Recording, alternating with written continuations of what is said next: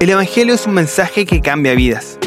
Bienvenidos a este espacio de enseñanza, donde conversaremos junto al hermano Juan Isaías y los pastores Hernán Contreras y Manuel Rivas sobre las enseñanzas que Jesús nos ha dado para ir y hacer discípulos. Aquí comienza Viviendo el Evangelio.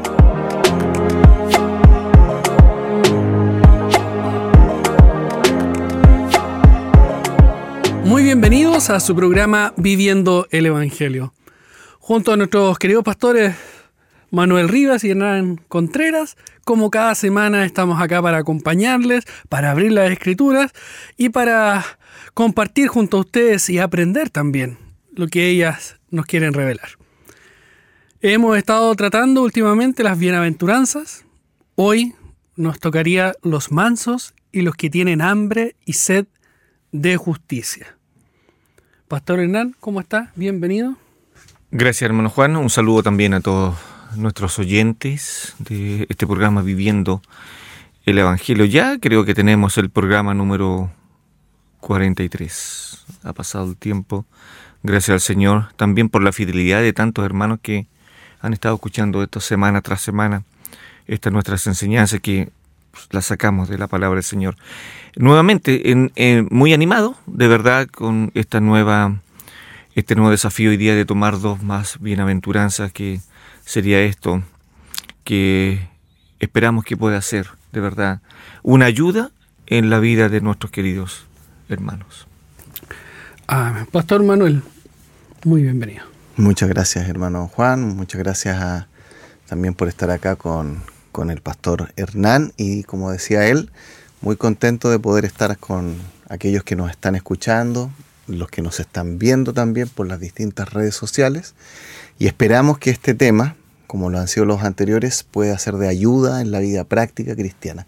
Ese es nuestro objetivo. Así es. Búsquenlo como Ministerio Armonía. Así que ahí vamos a estar en, en YouTube, en Facebook, en todas nuestras redes sociales ahí. ¿Oramos? Para partir. Amado Dios y buen Padre, te damos gracias Señor por este maravilloso privilegio e instancia que nos das de poder reunirnos Señor como hermanos. Gracias porque podemos abrir las escrituras y dejar que, que tú nos hables a través de ellas.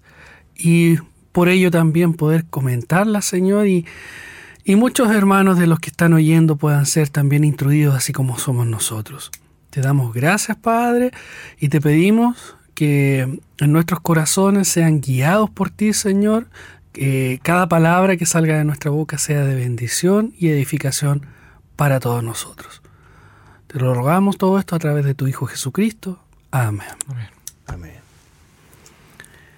¿Qué significa ser manso? Vamos a repetirlo. Manso. Para que no haya haber una, una controversia. sí. Bueno, estamos estudiando las bienaventuranzas y en el capítulo 5 del Evangelio de, Mateos, de Mateo, en el, eh, en el versículo 5, dice, bienaventurados los mansos, en la Reina Valera 1960, yo que tengo la NBLA dice, los humildes, porque ellos heredarán la tierra. Y bueno, esta palabra que aquí aparece como manso o humilde, eh, una traducción literal es también los apacibles, ¿ya? Eh, ¿Y quién es alguien apacible? Que era lo que estábamos viendo. Bueno, no tiene que ver necesariamente con alguien que sea de un carácter tranquilo. Hay personas que son retraídas. Son, eh, podríamos decir, cuando están en un ambiente público, hay mucha gente qué sé yo, más de 10 personas son personas que tienden a irse hacia adentro, ¿no es cierto? Son tímidas, personas que les cuesta conversar. No se refiere, digamos, a, eso. Alguien apacible es alguien, o alguien humilde, es alguien que se deja guiar por el Espíritu Santo y no es rebelde. Puede ser que sea extrovertido o introvertido, pero él dice, quiero yo ser guiado por el Espíritu de Dios. Creo que eso es algo que nosotros podemos podemos utilizarlo. Ahora, si nos fijamos hasta acá, Juan y Hernán, todas las bienaventuranzas que hemos leído desde desde que comenzamos la semana, digamos, o el, capítulo anterior, eh, comienzan con algo aparentemente negativo. Por ejemplo, pobreza espiritual. Uno dice, eso es algo negativo, no lo queremos. Llorar, ¿no es cierto? Y ahora mansedumbre o humildad. La pobreza espiritual, ser un mendigo, estar en, declararse en bancarrota espiritual, tiene que ver con nuestra relación con Dios. Asimismo, podríamos decir que el llorar tiene que ver con eso, con, con nuestra relación con Dios. Nosotros no es que vamos a andar llorando con las demás personas, sino que en nuestra relación con Dios decimos, Señor, así soy. Pero cuando llegamos a la mansedumbre o a la humildad, tiene que ver con nuestra relación con otras personas. Ahí se va a demostrar esta eh, característica. Y creo yo que es muy importante hacernos estas preguntas porque esto nos va a ayudar a entender dónde está enfocada nuestra visión acerca de la felicidad. Mm. Ahora bien, eh, nosotros tenemos que hacernos algunas preguntas eh, acerca, acerca de esto, acerca de dónde estamos buscando nuestra felicidad. Pero permíteme avanzar, eh, Juan, al versículo que viene. El versículo 6 dice, bienaventurados los que tienen hambre y sed de justicia, pues ellos serán saciados. Hambre y sed de justicia. Y tendríamos que nosotros preguntarnos, ¿de qué tengo yo hambre? Eh, esto se usa así como para desafiar a las personas. Vamos, tienes que ser una persona que tiene hambre, en el sentido como que se pone desafío. Pero ¿de qué yo tengo hambre? Tengo hambre de éxito, tengo hambre de reconocimiento, tengo hambre de poder, y a lo mejor yo nunca he utilizado esa expresión, yo tengo hambre de, ¿no es cierto? Quizás no ha sido parte de, mi lenguaje, pero no necesariamente lo tengo que expresar verbalmente para que eso quizás sea una condición de mi vida. Podríamos preguntarnos, ¿en qué estoy invirtiendo la mayor cantidad de mi tiempo, de mis esfuerzos? Porque lo más probable que aquello que me demande más tiempo es aquello en el cual yo tengo realmente hambre. Eh, y la Biblia nos está declarando entonces en el versículo 5 la mansedumbre, la humildad, y en el versículo 6 eh, el hambre y la sed de justicia. Eh, la Biblia nos habla del hambre y de la sed como aquello que priorizamos. Por ejemplo, en el Salmo 42, versículos 1 y 2 dice, como el siervo brama por las corrientes de las aguas. ¿Sí? Habla de, de esta necesidad. En Isaías 55, versículos 1 al 3, dice, a todos los sedientos venid a las aguas. En Juan capítulo 6, versículo 26 y 27, el Señor Jesucristo usa la metáfora del pan para que los eh, discípulos reconozcan dónde están sus prioridades, el agua y el pan. Y en Juan 6 también, versículos 33 al 35, el Señor dice que el buscar a Jesús es lo más importante y es lo que produce verdadera saciedad en nuestra vida. Entonces, aquí están estas dos bienaventuranzas, la mansedumbre y el hambre de la sed y la justicia. Dios permite que estas sean cualidades también que estén presentes entonces en nuestra vida. Que así sea. Realmente, como lo dice usted, que, que esté presente en nuestro día a día. Esa hambre. Lo, lo podamos ver así realmente a veces somos saciados de otras cosas y buscamos ser saciados en otras cosas. E-, eso lo veíamos la semana pasada, ¿no? Como en el capítulo anterior, como eh, las bendiciones que nos da nuestro Padre Celestial las usamos no para glorificar su nombre, sino que para deleitarnos a nosotros. El, adjetivo manso es, eh, es un adjetivo griego que significa paraus, que es de la, de la misma descendencia de la palabra humildad que vimos en el fruto del Espíritu. Mansedumbre. Eh, de ahí viene, es de, la misma raíz, que significa suave, humilde, considerado, cortés. Y por supuesto que debe de ir amarrado esta humildad con el dominio propio. Debe de ir amarrado, tal como está ahí en Gálatas 5. Aparece dominio propio al respecto.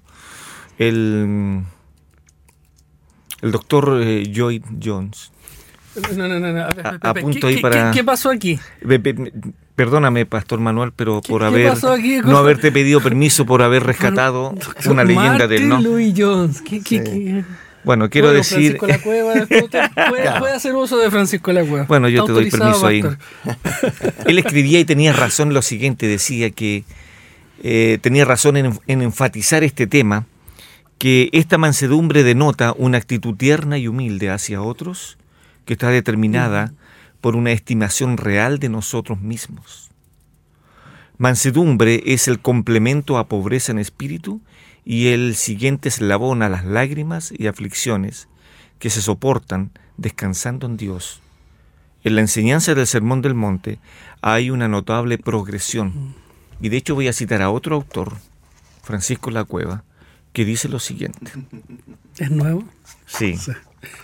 Estos son los que se someten, hablando de la humildad, son los que se someten resignada y alegremente a los designios de Dios. Y los que muestran toda mansedumbre para con todos los hombres, cita a Tito capítulo 3 versículo 2. Los que pueden aguantar una provocación sin encenderse en ira, sino, eh, sino permaneciendo en silencio o dando una respuesta suave. Los que permanecen serenos mientras otros cometen grandes desatinos cuando en admirable paciencia se mantienen dueños de sí mismos, al mismo tiempo que son desposeídos de todo lo demás, los que prefieren sufrir y perdonar veinte injurias antes de vengarse de una. Mansa es la persona que cuando recibe una injuria no devuelve el mal recibido con ánimo vengativo, sino que encomienda su causa en manos del Señor y espera que Él actúe. Cita Salmo 37. Y por último dice, Jehová llama a Moisés humilde y así lo demuestra las tres etapas de este hombre manso en su vida que tuvo 40 años en Egipto, 40 y 80 años en el desierto. Pero aún más, Pastor Manuel creo que me ganó a encitar algo. Si quisiéramos resumir estas cuatro bienaventuranzas, yo tomaría como base y que me gustaría leerlo también con mis queridos hermanos para que puedan abrir sus Biblias. Vamos a leer 11 versículos del Salmo 42, que lo citó Pastor Manuel, pero esta es la regla de oro para poder sobrellevar, cumplir, acercarse a las ocho bienaventuranzas. Leamos por un momento, creo que voy a leer otra versión, voy a leer la versión de la NBI, que me interesa mucho cómo usa este lenguaje tan demostrativo. Dice así, ah, cual siervo jadeante en busca de agua, así te busca, oh Dios, todo mi ser. O sea, yo tengo sed. E- Eso decía, bienaventurados aquellos que tienen sed de Dios. Bueno, si queremos entonces apuntar a esto, mire lo que sigue. Yo tengo sed de Dios, dice, del Dios de la vida. ¿Cuándo podré presentarme ante Dios? Y aquí aplica otra cosa que, que vimos en, en- en el programa anterior sobre las lágrimas. Y dice ahí en el versículo 3, mil lágrimas son mi pan de día y de noche. Mientras me echan en cara a todas horas, ¿dónde está tu Dios? Recuerdo esto y me deshago en llanto. Yo solía ir con la multitud y la conducía a la casa de Dios entre voces de alegría y acciones de gracias. Hacíamos gran celebración. Y después sigue y le habla a los espíritus, a los pobres en espíritu. Versículo 5. ¿Por qué voy a inquietarme? ¿Por qué me voy a angustiar? En Dios pondré mi esperanza y todavía lo alabaré. Ahí están los pobres en espíritu. Él es mi Salvador y mi Dios, dice este salmista. Me siento sumamente angustiado. Por eso, mi Dios, pienso en ti desde la tierra del Jordán, desde las alturas del Hermón, desde el monte de Misar. Un abismo llama a otro abismo en el rugir de tus cascadas. Todas tus ondas y tus olas se han precipitado sobre mí. Leo los últimos tres versículos. Esta es la oración al Dios de mi vida. Que de día el Señor mande su amor y de noche su canto me acompañe. Y le digo a Dios, a mi roca, ¿por qué me has olvidado? ¿Por qué debo de andar de luto y oprimido por el enemigo? Mortal agonía me penetra hasta los huesos ante la burla de mis adversarios.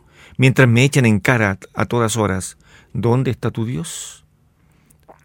Y nuevamente dice, ¿por qué voy a inquietarme? ¿Por qué me voy a angustiar? En Dios pondré mi esperanza y todavía lo alabaré. Él es mi Salvador y Él es mi Dios. Creo que no hay mejor texto, pueden haber otros muchos más, ¿no? Pero creo que esto apunta al tema de, de, lo que estamos hablando. Y que también ahora, y después continúa, ¿cierto?, a estos hombres que recibirán la tierra por eh, heredad. Esa es la recompensa que hay al respecto de los, de los mansos. Es posible que el manso no tenga ninguna propiedad en la tierra. No tenga nada. Y durante tal vez toda su vida. Y es muy probable que su diario se escriba con lágrimas. Y su comida tal vez todos los días sea un pan duro. Y remojando una bolsa de té todos los días. Tal vez no tenga lugar propio donde descansar. Incluso esté huyendo de, de los impíos. Pero con todo, esta, esta bienaventuranza dice que heredarán la tierra. No tiene nada, pero lo tiene todo. Recibirán la tierra por heredad. Estos mansos son entonces los herederos. Y los coherederos, como Pablo le habla a los romanos, ahí en el capítulo 8, versículo 17, somos coherederos con Cristo al respecto. Entonces, como decía el Salmo 42, esta hambre y sed de justicia, esta hambre, como decía también Pastor Manuel ahí, no están relacionados con cosas materiales, sino con la equidad. La palabra justicia eh, aquí se traduce por equidad, ser un hombre justo, un hombre íntegro delante de la presencia del Señor. Y al ser un hombre íntegro, una mujer íntegra delante de, del Señor, vamos a encontrar siempre entonces oposición a nuestra conducta, que va a ser casta y respetuosa en el fondo, tomando algunas palabras de, ¿cierto? de, de Pedro cuando le habla a las mujeres. Entonces, queridos hermanos y hermanas, el hambre y la sed no tiene que ver con cosas, asuntos de este mundo. La justicia en la Biblia tiene eh, al menos tres aspectos, legal, moral y social. La justicia. Nosotros tal vez vamos a ver injusticias en este mundo y evidentemente tenemos que reaccionar a eso. Pero debemos de entender entonces que esta bienaventuranza vienen con promesa. ¿Qué le parece, hermano Juan? Ahora le damos el pase a usted. Ahora queda, pero. Mientras leía al doctor Martin Louis Jones, tenía resaltado otra cita de él. En cuanto a resume de, otra manera lo que es la, la humildad también. Y él dice: La humildad es básicamente tener una idea adecuada de uno mismo, la cual manifiesta en la actitud y conducta que tenemos hacia otros. El verdaderamente manso es el que vive sorprendido de que Dios y los hombres puedan pensar tan bien de Él y lo traten tan bien como lo tratan. Esto lo vuelve gentil, manso, sensible, paciente en sus relaciones con los demás. Bueno, otra, ah, otra definición de humildad, creo que lo di en algún momento acá, eh, es estar consciente de mi propia pequeñez. Eso sería también otra definición. Estar consciente cada día de mi propia pequeñez, como dice Pablo, que el hermano mire el que está al lado y lo considere mayor. ¿Qué es lo contrario? ¿Qué es lo contrario a esto? Cuando los hombres intentan añadir un codo más a su estatura. Quieren ser más. Ahí está la pregunta. ¿Y para qué? Pastor Manuel. Vamos a la vida del creyente de la iglesia entonces. La importancia que tienen estas, estas dos bienaventuranzas. Sí, creo que me gustaría centrarme en la segunda, esto de tener hambre y sed de justicia. Y quiero explicar por qué me gustaría centrarme en esta, porque eh, creo yo que hay mayor acuerdo, incluso en el mundo no cristiano, de lo que significa ser manso y ser humilde. Más o menos tenemos la misma definición. Pero eh, yo creo que estamos todos también de acuerdo que la palabra justicia se ocupa también de una manera no bíblica en nuestro mundo secular y a veces pueden a ver definiciones o entendimientos quizás un poquito diferentes de lo que la palabra de Dios dice. ¿Sabes qué, Juan? En bueno, todos los países cuando tienen elecciones, por ejemplo, presidencial o lo que sea, la palabra justicia va a salir en, en los debates. Yo estuve revisando en las elecciones que hubo en nuestro país y los de distintos sectores, todos los candidatos, algo mencionaban la palabra justicia. Por ejemplo, uno dijo, tras el 18 de octubre, si no paramos esto, vamos derecho al precipicio, falta orden, justicia, Estado de Derecho. Bueno, no voy a decir quién fue, pero ustedes podrían a lo mejor incluso especular. Pero alguien que era del otro sector político, no del mismo, dijo que a Chile le faltaba dignidad y justicia. Se ocupa. Ese es el punto. Pero la pregunta es, ¿qué es lo que la Biblia define por justicia? Hambre y sed de justicia. Ok, y ahora viene la pregunta, ¿a qué nos referimos con justicia? Y como dije, hay distintas definiciones en nuestro mundo actual. Eh, uno de los profesores más populares en la Universidad de Harvard es Michael Sandel. Él escribió un libro que se llamaba Justicia. Hacemos lo que debemos y lo que él señala en ese libro, no siendo cristiano, es que las personas entienden justicia desde una forma diferente cada uno. Alguno entiende, para mí lo justo es que me den la mayor cantidad de cosas que yo necesito. Eso es lo justo. Otros dicen, para mí lo que es justo es que me dejen hacer lo que yo quiera. Claro. Déjenme libre, no me molesten, déjenme hacer lo que quieran. Y para los cristianos, con otros, es hacer lo correcto. Eso es justicia. Entonces, acá hay una misma palabra que la podemos utilizar de una manera diferente. Pero creo yo, y, me gustaría ir a, eso, de, es cómo se ve ejemplificada en la vida de un hombre. Y me refiero, eh, en este caso, a Job. Y me gustaría mencionar algunas cosas que él señala en el capítulo 31. El título de mi Biblia en Job 31 dice, Job afirma su integridad. ¿Qué es justicia. Ahora, antes de entrar esto, una advertencia, una nota al pie pero importante, un letrero ahí de cuidado. Nadie va a ir al cielo por ser justo en sus propios términos, porque se nos ha sido imputada la justicia de Cristo. Sin embargo, una vez que hemos sido eh, declarados justos por la justicia de Cristo, Dios demanda que nosotros vivamos ahora en su justicia, y la reflejemos.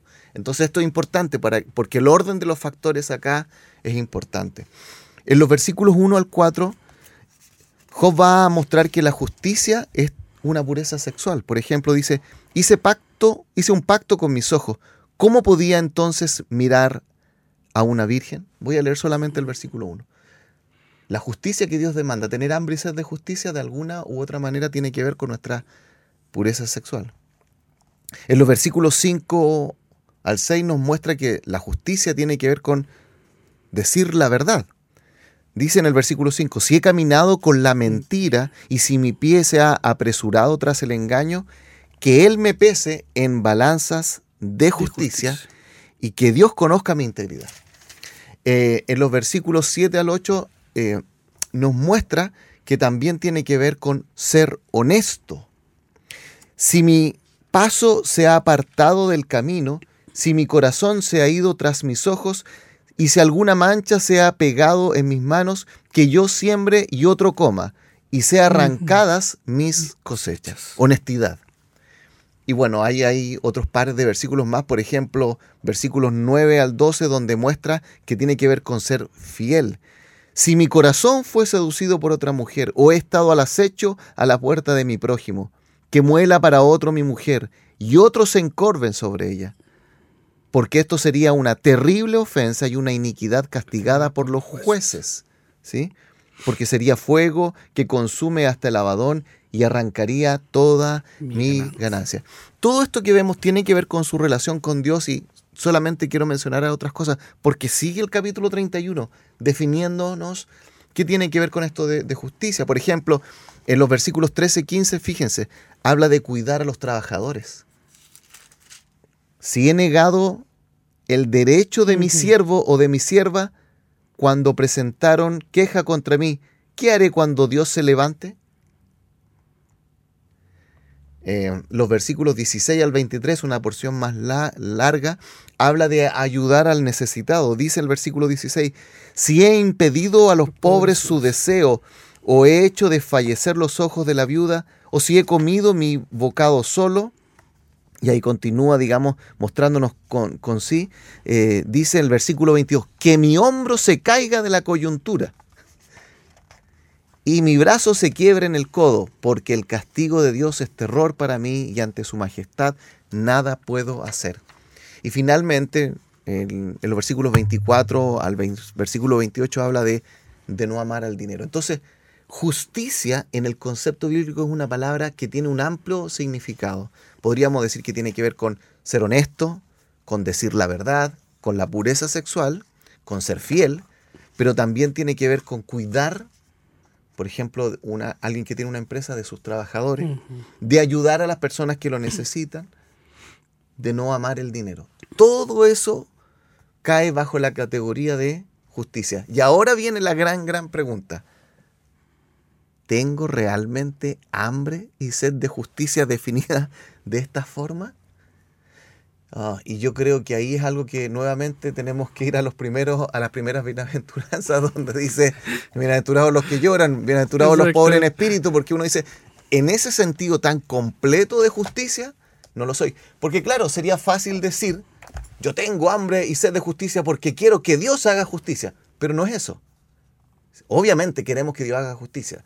Es esa hambre de justicia, no, Dios haga justicia en este mundo. Es más que eso, es, Señor, que yo refleje tu carácter justo en mi vida. Y ahí donde uno tiene que decir, Señor, ayúdanos, te necesitamos. Exacto. dentro del, del libro que me dijo que lo tenía, que no me lo quería quitar. el comentario del Sermón del Monte de John Stott. Eh, también muestra que la justicia dice que tiene por lo menos tres aspectos: el legal, el moral y el social. Y cuando lo atribuye a esto, dice la justicia legal es justificación. Como para resumir, la justicia moral, aquella que justifica de carácter y conducta que agrada a Dios. Y la justicia social lo podríamos resumir en liberación del hombre de la opresión. Es más, lo que estaba ahí compartiendo también como para, para cerrar y darle un, muy buen comentario, así que lo promocionamos. Sí, por supuesto. Promocionémoslo. ¿ah? John Stott. John Stott, muy buen comentario sobre el Sermón del Monte. Pastor Hernán, la importancia entonces de estas dos bienaventuranzas en la vida nuestra como creyentes y también en la iglesia. ¿Cómo la aplicamos? ¿Cómo la bajamos? ¿La aterrizamos? ¿Cómo la vivimos? Bueno, la mansedumbre ya lo había explicado algo. Eh, y qué significa que un creyente tenga eh, sed de, justicia. ¿no? Eh, si tuvimos que hacer un resumen de estas dos bienaventuranzas sería simplemente resignarse a la voluntad Dios. Así es simple. que son evidentemente las muestras de la mansedumbre. Tener hambre y sed de justicia van haciendo al creyente que vaya perfeccionándose en carácter cada vez más parecido al de Cristo. De hecho, si uno sigue leyendo Mateo 5, al final ahí en el versículo 16, Jesús ya al finalizar dice, bueno, si están estos ocho pilares que son de las bienaventuranzas, entonces ahora estos hombres y mujeres estarán en condiciones de hacer dos cosas, ser la luz y ser la sal de este mundo. Qué increíble. Ya finalizando estas ocho bienaventuranzas. Entonces, podríamos tal vez decir, Jesús, a lo mejor tomando esta enseñanza de nuestro maestro, y decir, bueno, perfecto, les dije estas ocho, ahora a ustedes les toca la siguiente parte. De poder demostrar que realmente están estos ocho bienaventuranzas en ustedes y que eso va a ayudar a que ustedes sean la luz y la sal como un requisito previo, podríamos decir. Sí. Claro, se, dejó establecido la exigencia y ahora es la praxis, la práctica. Vamos, y nos mandó ahí a poder alumbrar en este mundo. El comentario exegético al, al texto griego del Nuevo Testamento de Mateo, que lo escribió eh, Samuel Pérez Millos. Él dice, el cristiano no puede pasar de largo ante la injusticia y atropello de los derechos humanos. No puede dejar a un lado el hambre consecuencia de la injusticia social sin denunciarlo y acudir en ayuda conforme a sus posibilidades. No es posible dejar de entender que quien predicó el Evangelio de salvación lo hizo siempre acompañado de dar de comer al hambriento, sanar al enfermo, consolar al afligido, restaurar al caído y denunciar abiertamente la injusticia de los que estaban en autoridad eh, disfrazada de apariencia piadosa. Quien vive a Cristo tiene necesariamente que sentir hambre y sed de justicia social. Wow. Eh, eh, es lo que estaba, ¿cierto? Un complemento al respecto. Yo quisiera que obviamente nosotros los creyentes, cuando ya creemos que somos pobres en espíritu, lo necesitamos, necesitamos de su presencia, quiero citarles a lo menos dos salmos que lo escribió el rey David al respecto de esto. Acompañen por favor ahora en su Biblia ahí, queridos, el salmo eh, eh, no lo voy a explicar, pero sí, por favor, queridos hermanos, eh, subrayen todo lo que habla el rey David referente a Dios, cómo el rey David se resigna a la voluntad de Dios y mira a Dios de una manera especial que nos va a enseñar a nosotros. Mire el Salmo 62, algunas cosas, versículo 1, y comienza, y, y qué maravilloso el comienzo, ¿no? Solo en Dios haya descanso mi alma. Mire y sigue, de Él, de Dios, ¿qué viene? Mi salvación.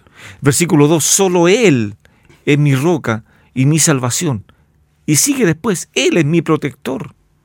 Versículo 5, solo Dios, solo en Dios haya descanso mi alma. De Él viene mi esperanza. Solo Él es mi roca y mi salvación.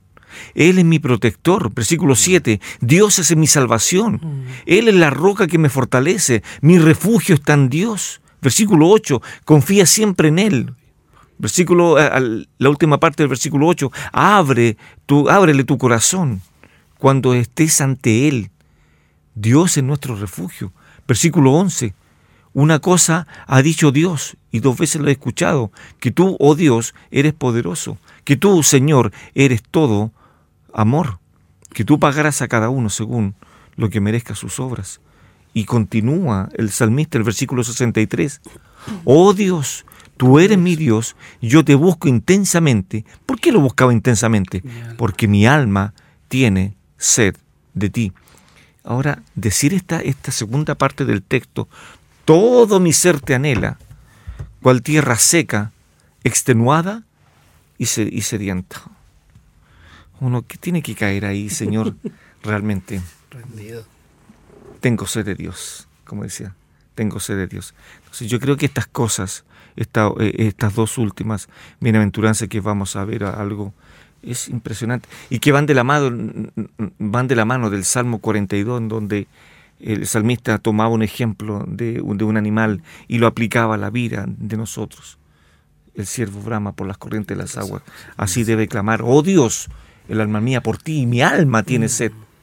En algún momento de una de mis predicaciones en mi, eh, en mi congregación señalé esto, que la mujer samaritana no comprendió las palabras del Señor. Si tú sacas de esta agua, vas a volver a tener sed. Pero del agua que yo te voy a dar, nunca vas a volver a tener sed. Porque mi alma tiene sed, sed de Dios. Ahí donde apuntan las bienaventuranzas. Si las comprendemos bien, entonces vamos a provocar, que también en otros programas lo he hablado al respecto, que seremos la luz y la sal del mundo. Y eso va a provocar la última consecuencia de nuestra vida. ¿Cuál consecuencia? Que está ahí Mateo 5 al final, que dice que al ver los hombres nuestras buenas obras, van a glorificar a Dios que está en los cielos. Pero hay que tener estos ocho elementos que son fundamental para vivir una vida cristiana en este mundo tienen que ver nosotros la imagen de Cristo. Que ya queda poco tiempo. Como un autor dijo, para que venga el Señor, eh, estamos en el ya, pero todavía no. Así dijo. Estamos en el ya, pero todavía no. Como dice, como reza un, himno, un poco, un poquito de tiempo. Esperemos. Esperemos. Me gustaría agregar algo que, lo, recordaba mientras ustedes hacían esta referencia y lo vemos a través de toda la Biblia. Hay un aspecto legal de esta hambre y sed de justicia, y es que Cristo ya nos declaró justos, y ese es nuestro descanso. No tenemos que hacer cosas para declararnos justos nosotros delante de Dios. Hemos sido justificados pues por la fe Sí. en Cristo Jesús, y ese aspecto nunca debe olvidarlo el cristiano ni la iglesia. El segundo punto, que es eh, la justicia moral, significa que cada uno debe empezar a vivir de acuerdo a los estándares del Señor. Es decir, cumplir su voluntad en distintas áreas. Y este aspecto social a veces puede ser que también cueste equilibrar estas tres cosas.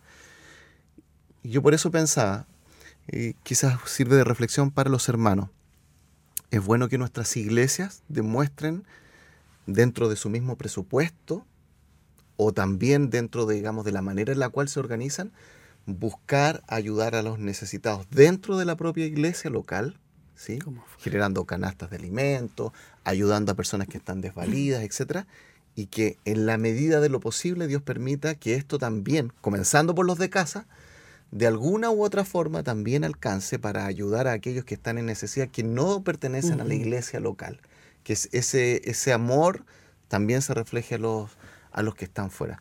Que Dios nos ayude a tener esto, este equilibrio entre estos tres aspectos de, de la justicia también. Sí, hay varias congregaciones que, que hacen comedores al aire libre y Mm. salen con, con alimentos en las noches y salen también a, a hacer entrega de esto. Así que eh, creo que es una muy buena instancia y un llamado para también muchas congregaciones, hermanos, un, un buen ejemplo a seguir. Y una buena forma también de demostrar el amor de nuestro Señor. Nos pidió el tiempo, amados, una vez más. Así que ya en un próximo capítulo dos bienaventuranzas más. Así que vendría los misericordiosos Y lo de limpio corazón. y los de limpio corazón. Sí. Creo que va a ser un, un- un gran tema ahí. ¿ah? Así es. Así que Dios nos permita ya en una próxima oportunidad estar hablando de estas dos bienaventuranzas que, que vienen. Y nos quedarían dos más, son ocho.